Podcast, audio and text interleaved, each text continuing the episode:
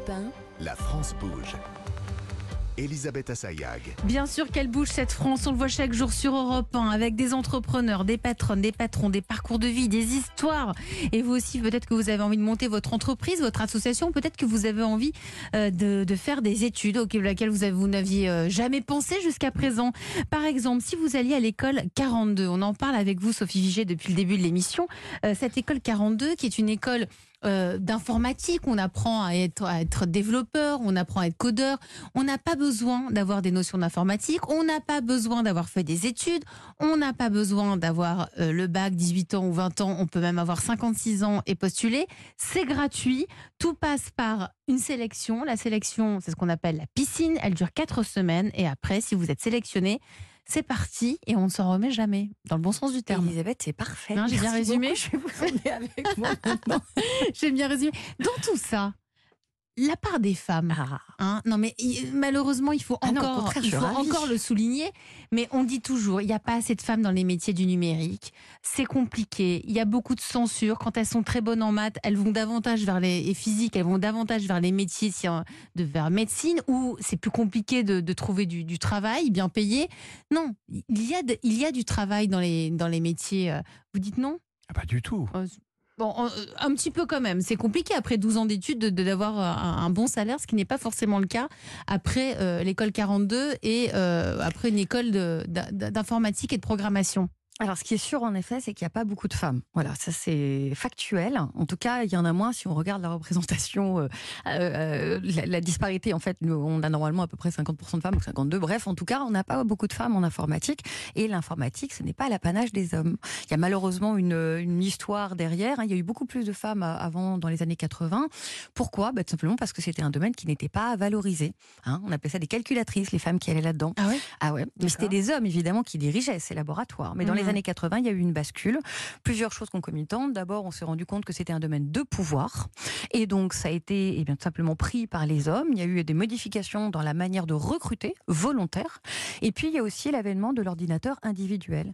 Et l'ordinateur individuel, eh c'est considéré comme une innovation technologique. Donc dans notre société, avec cette division socio-sexuelle très forte, ce qui est science et innovation, c'est les hommes. Le care et prendre soin des autres, c'est les femmes. Du coup, les ordinateurs individuels ont été offerts plutôt à des garçons. Et puis ensuite, évidemment, par capillarité, et c'est créé un petit peu cet univers du geek. Et puis, ça a appelé des hommes. Des... Bref, tout ça C'est fait que que. le, geek, dans, dans l'inconscient collectif, le geek est un homme. Mais c'est terrible. Vous savez, il y a un truc dont on parle rarement dans cette histoire, c'est que non seulement c'est un homme, il est plutôt adolescent, pas très bon en sport, Il a un à capuche. Avec les femmes, on va dire ça comme ça. Il aime les jeux vidéo. Mais et Il il aime aime les les- jeux vidéo, les- les jeux etc. vidéo.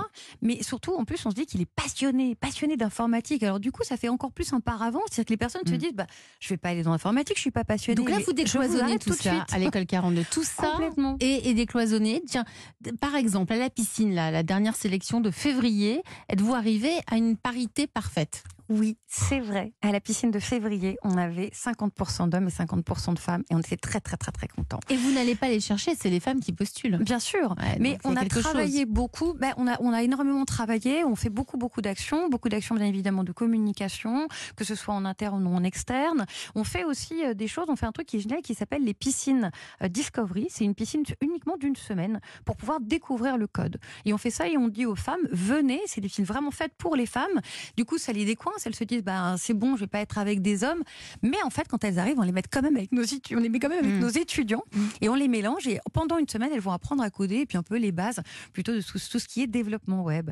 Et en fait, ça leur met des étoiles dans les yeux et elles se disent mais pourquoi je suis passée à côté de tout ça? C'est génial. L'informatique, c'est hyper intéressant. Tu travailles avec d'autres personnes, c'est fabuleux. Tu peux avoir une carrière Et le extraordinaire. fait qu'il y ait bien des, payée, et le fait qu'il y ait des- des disparités dans, en termes d'âge, c'est pas juste des 18-20 ans, mais vous avez dit, vous avez même des personnes de 56 ans, 65 ans. Euh, et finalement, est-ce que c'est pas plus facile, justement, pour les femmes quand elles se sont auto-censurées de, Je crois que la diversité, justement, amène une facilité pour tout le monde. Moi, j'ai j'ai beaucoup de femmes qui candidatent, qui ont passé 40 ans et qui me disent, oh là là, mais vous pensez vraiment que je vais trouver un emploi? Ça cartonne, ça marche très très bien pour elles. Elles Elles, ont trouvent. déjà, ben, bien sûr, elles ont déjà des compétences dans un métier. En plus, elles sont fiables. Elles sont, enfin, il y a vraiment quelque chose qui se passe. Elles ont une brique de compétences en plus en code. Donc, bien évidemment qu'elles sont recrutées. Mais moi, ce qui m'amuse encore plus, c'est que pendant la formation, elles se découvrent complètement. J'en ai une qui m'expliquait, elle me disait, moi, je travaille avec deux mecs. Bon, ça pourrait être mes fils. On s'entend super bien. On travaille très très bien ensemble. Je travaille avec une autre personne un peu plus âgée, des gens qui viennent de tous horizons, mais vraiment. Mm. Et ça fonctionne très très très bien. Mais donc oui, moi je le dis, je le dis aux auditrices, si, portez-vous vers l'informatique. Ce sont des métiers très porteurs, très intéressants, qui ne ressemblent pas à ce que vous pensez. Si vous avez l'occasion de faire une piscine Discovery, inscrivez-vous. On a sept Comment on fait pour en France. On se met sur Internet? On a sept campus en France. Alors, je sais pas s'il y en a une qui est ouverte là. On en ouvre régulièrement. On est quand même, on est à Mulhouse, on est à Lyon, on est à Angoulême, on est à Perpignan, on est à Nice, on est au Havre et on est à Paris. Euh, Il faut en ouvrir euh, pas, en- encore plus.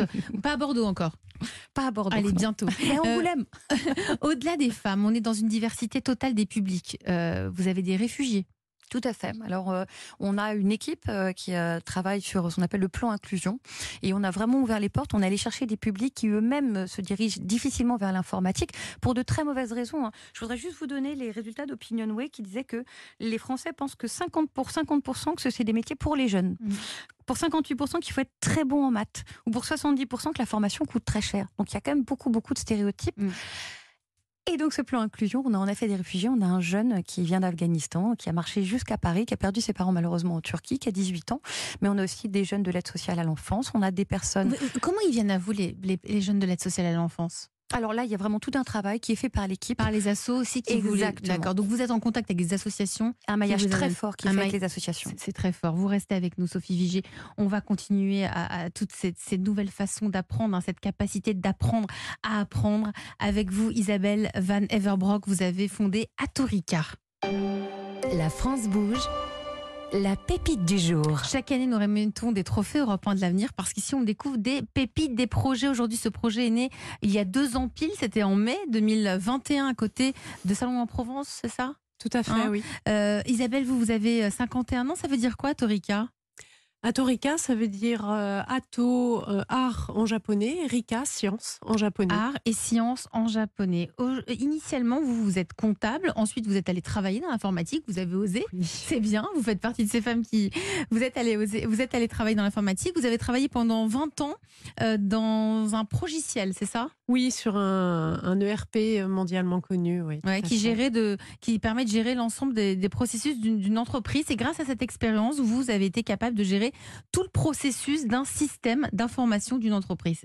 Tout, on, on- tout sert dans la vie. Euh, donc vous, voilà, vous avez utilisé aussi toutes ces compétences pour monter votre propre entreprise. Votre entreprise, elle est née de quoi? Ben, C'est qu'il y a un contexte familial. Euh, vous êtes, euh, vous, parents de, de deux enfants, Oui, exactement, oui, tout à fait. deux enfants HP, Oui, c'est-à-dire Euh, au potentiel, à en haut fait, potentiel. et qui, sont, euh, qui ont un, un syndrome de TDAH, en fait. C'est-à-dire qui ont le trouble de l'attention et de l'hyperactivité. Et donc, du coup, ils sont euh, très actifs, très curieux, euh, physiquement comme cérébralement. Et donc, euh, bah voilà, on a, on a vécu plein d'expériences avec eux, enfin des expériences euh, scientifiques et artistiques pour leur nourrir, pour les nourrir, Pour les nourrir, euh, en plus parce qu'ils ont besoin d'être euh, d'être stimulés en fait stimulés. tout, t- beaucoup plus régulièrement que, que des enfants qui ne sont pas euh, à, à haut potentiel. Donc vous avez fondé Atorica avec votre mari. Et bien le reste vous allez nous le raconter. Atorica c'est quoi? Vous aussi vous avez une minute pour nous convaincre. Très bien. Alors, euh, merci Elisabeth pour cette invitation, mais euh, avant de parler d'Atorica, je vais vous donner un chiffre. Euh, on a 39% des travailleurs qui souhaitent aujourd'hui euh, euh, changer de métier, ce qui représente 11 millions de, personnes et c'est assez considérable. Et alors donc à partir de là, on peut tous se poser cette question, c'est pourquoi est-ce qu'on a toujours envie de est-ce qu'on a raté sa vie, est-ce qu'on est passé à côté de ses valeurs, etc. Et face à cette question, eh bien en fait, on a tout simplement la, réponse, c'est qu'on ne se connaît pas forcément euh, bien soi-même. Euh, on s'est construit euh, non pas selon sa propre image, mais à l'image de la société. Et, surtout, ça, ça se fait pendant, pendant l'enfance principalement. Et donc, euh, c'est pour ça que à partir du moment où on a compris ça, on a créé Atorica en fait. D'accord. Merci pour votre pitch euh, Isabelle. Donc Atorica c'est quoi par exemple Donnez-nous un exemple. Alors en fait, Atorica, c'est euh, concrètement, on va euh, travailler avec les enfants pour euh, leur faire découvrir l'art et la science, euh, en leur proposant des activités artistiques et scientifiques. Euh, et Mais c'est quoi C'est sous la forme de box, c'est-à-dire c'est des Alors, boîtes qu'on reçoit à la maison, c'est quoi? Voilà, c'est ça. Aujourd'hui, aujourd'hui, notre premier premier produit, c'est ce sont des box à la maison. Euh, donc, les enfants reçoivent une boîte avec tout le matériel nécessaire. Ils ont un lien avec le numérique puisqu'il est important aujourd'hui de leur apprendre à utiliser euh, euh, l'écran, mais totalement différemment. Et donc, du coup, ils peuvent réaliser l'activité scientifique ou artistique selon, selon leurs souhaits, selon, leur, selon le guide que l'on va leur donner dans, cette, dans cet atelier numérique. on aura de la théorie, bien évidemment, on aura de la pratique et on aura du jeu également. Mmh vous en pensez quoi, euh, Sophie je trouve ça formidable. bah oui, mais je bah, de toute façon, l'apprentissage euh, par le faire hein, et par des expériences, par l'expérimentation, c'est extraordinaire. C'est comme ça, évidemment, que les enfants euh, s'imprègnent beaucoup mieux. Et puis, on le sait, c'est avec les sentiments. Donc, quand tu découvres quelque chose, quand tu fais par toi-même, eh tu mémorises beaucoup mieux. Exactement, c'est exactement ça. L'apprentissage par la pratique, c'est quelque chose qui, qui fait ancrer les bases en fait. Et c'est pour ça qu'on a mis en place Atorica, en fait, pour ancrer les bases. Les boîtes sont à 35,99 euros, c'est ça, avec un abonnement de, de 6 mois. Elles sont un petit peu moins chères, elles sont autour de, 28 euros. Si vous êtes ici parmi nous, euh, Isabelle Van Everbrock, c'est parce que vous avez des besoins. Vous vous proposez déjà 13 activités et vous avez déjà vendu près de 400 box. Vous avez besoin de vous développer, développer vos ventes. Heureusement, ici à la France Bouge, nous avons Nathalie Carré qui est en charge de l'entrepreneuriat à la Chambre de commerce et d'industrie. Bonjour Nathalie. Bonjour Elisabeth, bonjour Bonjour tout le monde. Nathalie, vous avez un conseil avant euh, de donner quelques idées, je crois. Je crois. Alors comme souvent, le sujet de la visibilité pose d'abord la question du positionnement. Et la question du positionnement est en lien direct avec le sujet de la raison d'être de l'entreprise, ce qu'on appelle sa mission. Alors en préparant une mission, vous avez dit que vous vouliez guider chacun vers la connaissance et le respect de soi, de l'homme et du monde. Vous avez également dit que vous vouliez permettre à l'enfant de se construire grâce à l'expérimentation, à la compréhension qu'il aura de cette découverte. Sur votre site internet, le slogan est l'art et la science par l'expérience. Et pour tout cela, vous proposez des activités scientifiques ou artistiques ludiques de 30 à 45 minutes. Il va donc falloir faire le pont entre ces activités et la raison d'être de l'entreprise. Alors, considérons que ce qui vous anime est de faire expérimenter les sciences et l'art aux enfants de façon ludique pour qu'ils puissent découvrir leurs talents. Il faut peut-être considérer que les activités ne sont qu'un véhicule et que le plus important, c'est finalement la démarche réflexive que vous pourriez aider le parent à faire avec l'enfant. Je m'explique aucun enfant ou parent ne se dira ma fille a adoré communiquer en morse, c'est sûr, elle a telle ou telle valeur et toutes les qualités pour être militaire ou agent secret. En revanche, si dans la box, vous proposiez un guide aux parents pour qu'ils puissent faire une sorte de débrief avec l'enfant qui permettrait, par le biais de cet échange, de découvrir certains traits de personnalité de l'enfant, ça pourrait être intéressant. Sauf que la personnalité évolue jusqu'à l'âge adulte. Il faudrait donc une sorte de suivi pendant plusieurs années avec des activités pour des ados également. Ces activités pourraient être disponibles en ligne via un abonnement par exemple. Sinon, vous pouvez aussi juste proposer des activités ludiques pour découvrir l'art et la science, mais là, d'autres questions se posent car vous êtes nombreux sur ce créneau et à tous les prix, à commencer par le quasiment gratuit avec tous les tutos sur Internet. La question sera donc, ah pourquoi vous? Évidemment, toujours cette question, pourquoi vous? Comment vous vous démarquez? Qu'est-ce qui fait votre singularité? Alors en fait, ce qui fait notre singularité, c'est qu'aujourd'hui, on mêle l'art et la science. Mmh. Déjà, aujourd'hui, ce sont des domaines qui sont euh, malheureusement très distincts l'un de l'autre. Et si on reprend euh, Léonard de Vinci, il était tout autant artiste que scientifique. Euh, donc nous, on veut remettre le goût de l'art et de la science au même, au même rang. Mmh. Et on a également toute une partie technologie, en fait, puisque euh, il n'y a pas que la pratique qui est au cœur de, de l'activité, mais on a aussi tout un, tout un côté numérique qui permet aussi à l'enfant d'apprendre à utiliser l'écran euh, totalement différemment, de s'en servir uniquement en accessoire. Et c'est quelque chose qui n'existe pas aujourd'hui sur le marché. Que l'écran ne prenne pas toute sa place et ne, ne soit pas central. Vous souhaitez aider l'enfant à se construire grâce à aussi, notamment à l'expérimentation. Nathalie Carré, vous, vous avez des idées aussi là-dessus. En fait, il y a deux axes et il faut faire le pont entre les deux. Il y a l'axe développement de la personnalité de l'enfant et activité ludique. Il y a donc des parents qui chercheront d'abord une activité ludique et qui seront ravis de voir que ça permet à l'enfant de se construire, et d'autres parents qui chercheront absolument à accompagner le développement de l'enfant et qui seront ravis de voir que ça se fait de façon ludique. Alors, pour l'axe développement personnel de l'enfant, le discours sera plus anglais sur se révéler par le jeu, l'expérimentation ou découvrir sa personnalité par le jeu. Alors si on parle référencement web, on sera donc plutôt sur les termes comme accompagnement de l'enfant ou personnalité de l'enfant par exemple. Ce qui veut dire que vous auriez du contenu web pour expliquer comment un enfant se révèle par le jeu et surtout comment un parent peut observer et interpréter tout cela. Et vos partenaires pourraient être euh, les applications ou magazines parentaux qui traitent des sujets d'éducation, de développement de la personnalité, des activités à faire avec les enfants, etc. Pour l'axe activité ludique, il pourrait y avoir deux autres partenaires. Je sais, pas si facile à obtenir. D'abord, l'émission C'est pas sorcier, parce que finalement, vous proposez de reproduire certaines des expériences de Jamie à la maison. Et puis, le journal pour enfants, le petit quotidien, car souvent les enfants abonnés sont avides de découvertes. Vous avez donc la même cible, mais sans vous faire concurrence. Idem avec Science et Vie Junior ou Tout comprendre.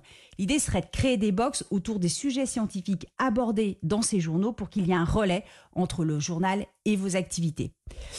Mais allez, faisons un pas de côté et pourquoi pas un partenariat avec une marque de vêtements comme Petit Bateau, qui a été créé pour que les enfants grandissent et découvrent le monde avec une confiance et une créativité sans limite. Vous avez des valeurs proches, pourquoi pas une collaboration?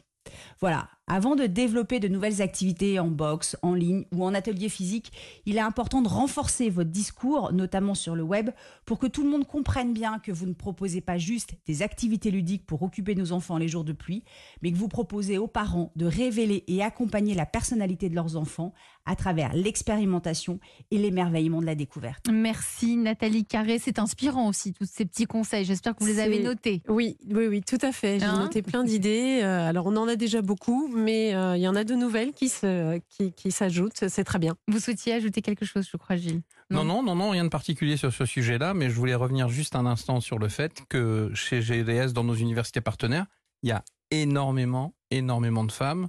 Ça, c'est bien. Ah, ça, j'ai pas dit le contraire. Ah, d'accord. Non, non. Mais elles ont des très bonnes situations quand elles sortent de leur, euh, de leur formation. Et, quels sont les types de métiers? C'est quoi? Chirurgie dentaire, chirurgie dentaire, médecine vétérinaire, kinésithérapie. On a énormément de femmes et qui réussissent très très bien leur carrière professionnelle. Ben, formidable. Vous aussi, vous faites avancer euh, le, monde et euh, vous faites évoluer aussi tout, de façon à ce qu'on soit tous euh, ensemble, à travailler ensemble. Et ça, c'est ce que vous nous dites depuis le début de l'émission.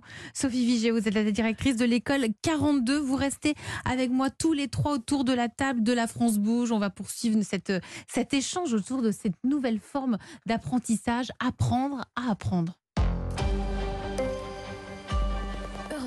La France bouge et comment apprendre autrement? L'école, les études se réinventent en vue d'un monde qui se transforme. On continue à en parler avec Sophie Vigier, directrice de l'école 42, Gilles Bellissa, fondateur de GEDS et Isabelle Van Averbrock, fondatrice d'Atorica. A tout de suite.